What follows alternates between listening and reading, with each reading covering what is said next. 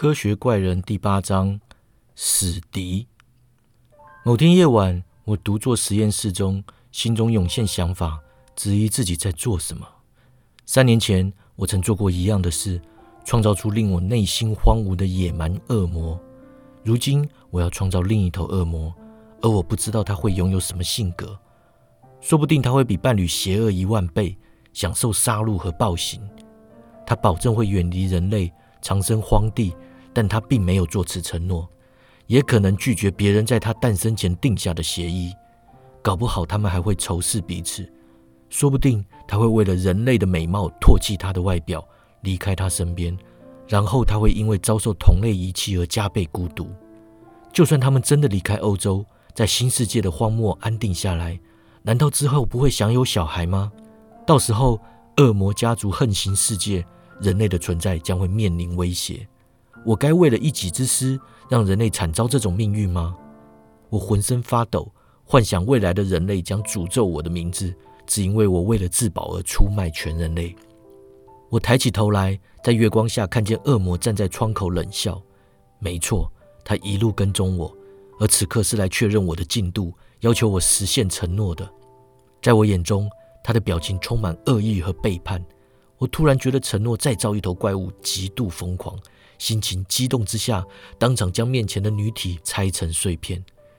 怪物眼看我摧毁他幸福的未来，发出绝望和仇恨的叫声，愤而退走。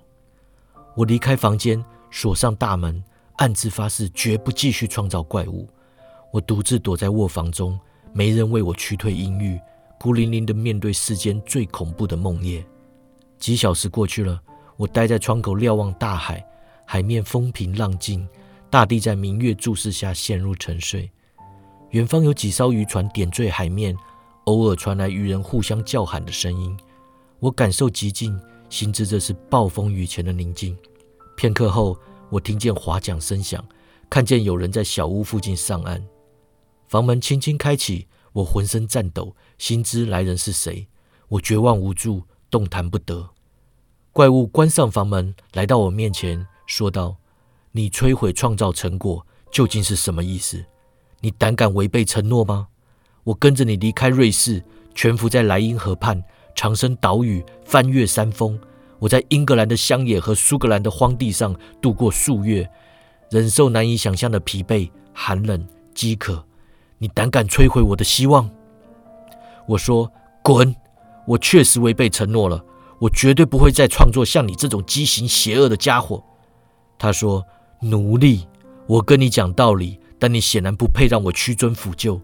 记住，力量是掌握在我手中。你自以为悲惨，但我能让你惨到痛恨阳光。你是我的创造者，但我才是你的主人。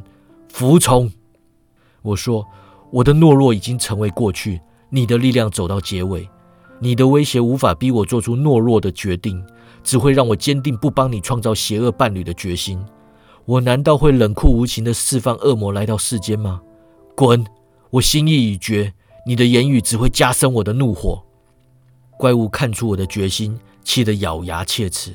他吼道：“人都有妻子，动物也有配偶，而我就注定孤独吗？我拥有情感，却只能获得厌恶和轻蔑。人类，听清楚。”你一生都将在恐惧和苦难中度过，你的快乐会永远剥夺。我如此凄惨，难道还轮得到你快乐吗？我或许会死，但首先，我的暴君兼行求者，你将诅咒照亮苦难的阳光。当心，我无所畏惧，所以强大无比。人类，你会为你造成的伤害付出代价。我说：恶魔，闭嘴，别用邪恶的嗓音荼毒空气。我已下定决心，不会改变。给我滚！他说：“很好，我走。但你给我记住，你的婚礼我会出席。”我冲上去抓他，但他轻易避开，夺门而出，转眼间跳上小船，宛如离弦弓箭般破浪而去。一切陷入死寂，但他的话言犹在耳：“你的婚礼我会出席，那就是我命运终结的时刻。我会死在结婚当天。”满足并消弭他的敌意，我并不害怕，但一想到我亲爱的伊丽莎白，想到他的泪水和无尽悲哀，我就不禁泪流满面，决心要奋力一搏。第二天，我坐在岸边自怨自艾，却见一艘渔船靠岸，为我带来包裹，里面有几封来自日内瓦的信，还有一封是可乐瓦寄来的。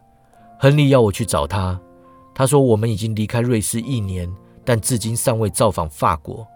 他请求我离开孤岛，一周内去博斯和他会合，计划接下来的行程。这封信把我带回现实，于是我决定两天后离开这座岛。但是离开前，我必须打包我的化学器材。我鼓起勇气进入恐怖实验室，女怪物的残骸躺在地板上，感觉好像我把活人分尸了般。我在颤抖中搬运器材，并将石块放入篮子里，外加大量石头。我在沙滩上沉心思考，一直做到凌晨两三点。月亮出来后，才将丝篮搬上小船，驾船驶出约莫四里。几艘渔船在往陆地返航，但我避开他们。乌云遮蔽月光，我趁黑把丝篮沉入海中，随即驶离现场。乌云逐渐浓密，但空气一片清新，只是刮起寒冷的北风。我固定船舵，躺在船底，任由小船自在漂流。听着船身破浪前进，没多久我就陷入沉睡。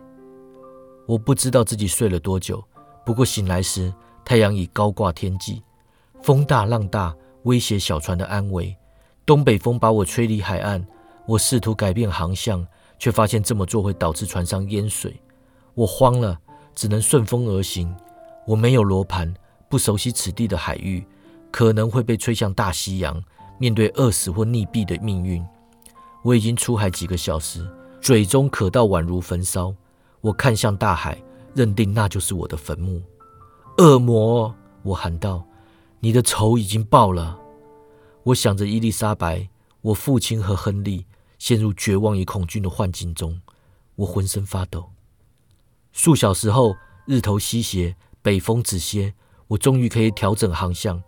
我精疲力竭，几乎握不住船舵时。南方突然出现陆地，在绝望无助数小时后乍见希望，温暖的喜悦宛如洪水般涌入我心，泪水决堤而下。人类的情绪反复无常，即使处境极度悲惨，我们依然紧握生命不放。我拿衣服制作第二道船帆，迫不及待朝岸上驶去。我远远望见一座小镇及海港，连忙驶去靠岸，回归文明。证明把我团团围住。个个神色不善，没人愿意告诉我旅店往哪里走。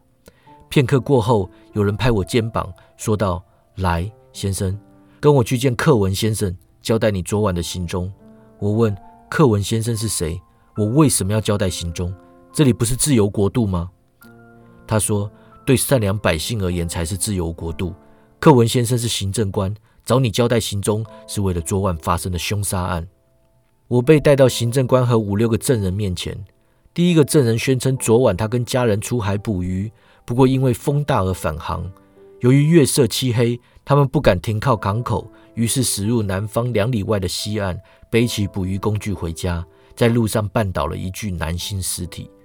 他们本来以为对方是溺毙的，被海浪卷到岸上。不过细看之下，发现衣服没湿，尸体尚有余温。他们立刻把尸体抬到附近一名老妇的农舍里展开施救，可惜徒劳无功。死者相貌英俊，二十五岁左右，显然是被人掐死的。身上除了脖子上的指印外，没有其他伤痕。听说死者是被人掐死，我想起惨遭杀害的弟弟，心头涌现强烈的不安。我四肢颤抖，视线模糊，必须靠着椅子支撑身体。行政官冷冷看着我。显然对我的反应起疑。另一个证人宣称，案发不久后，曾在不远的海面上看见一艘小船，船上只有一个男人。根据他在微弱星光下所见，那艘船跟我的船一模一样。尸体发现前一个小时，有个女人站在自家门口瞭望大海，她看见一艘单人驾驶的船从之后发现尸体的位置附近出海。另外有几个证人根据我上岸的地方研判，认为深夜的北风有可能让我在海外漂流数个小时，最后才回归我出海的地方。另外，他们认为我可能是从其他地方搬运尸体来的。而既然我不熟悉附近海域，可能不知道停靠的港口就在弃尸地附近。克文先生听完证词，吩咐带我前去认尸。借以观察我看到尸体时的反应。此案诸多巧合令我震惊，但却并不特别担心。毕竟，在我所居住的岛上，有好几个人能证明案发当时我不在现场。